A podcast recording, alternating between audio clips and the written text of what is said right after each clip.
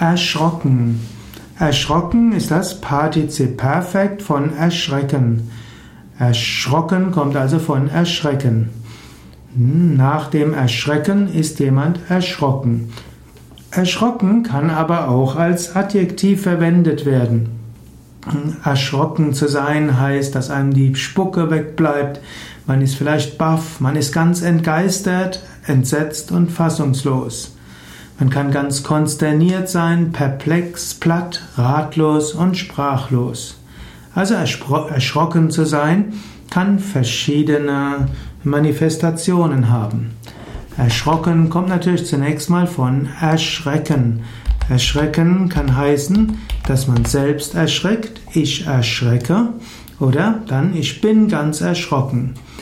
Und man kann auch jemand anders erschrecken. Und so kann man von jemand anders erschrocken sein. Man kann auch erschrocken sein durch die Entwicklung der Tatsachen.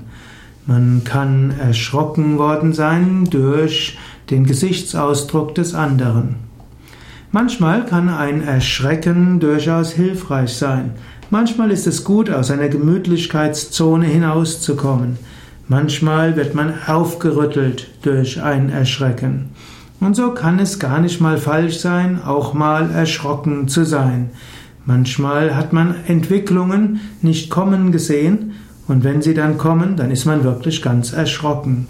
Manchmal, wenn man erschrocken ist und zusammengezuckt ist, dann muss man zügig aktiv werden. Vielleicht muss man einiges Wichtiges ändern.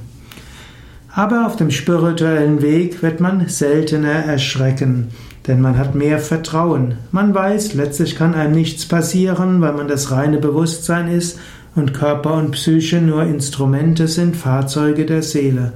Und man hat großes Vertrauen, dass Gott hinter allem steckt und dass die Ereignisse, die kommen, Lernaufgaben sind. Aber auch ein kurzfristiges Erschrecken kann ein, Hin kann ein Hinweis sein, dass man etwas tun sollte.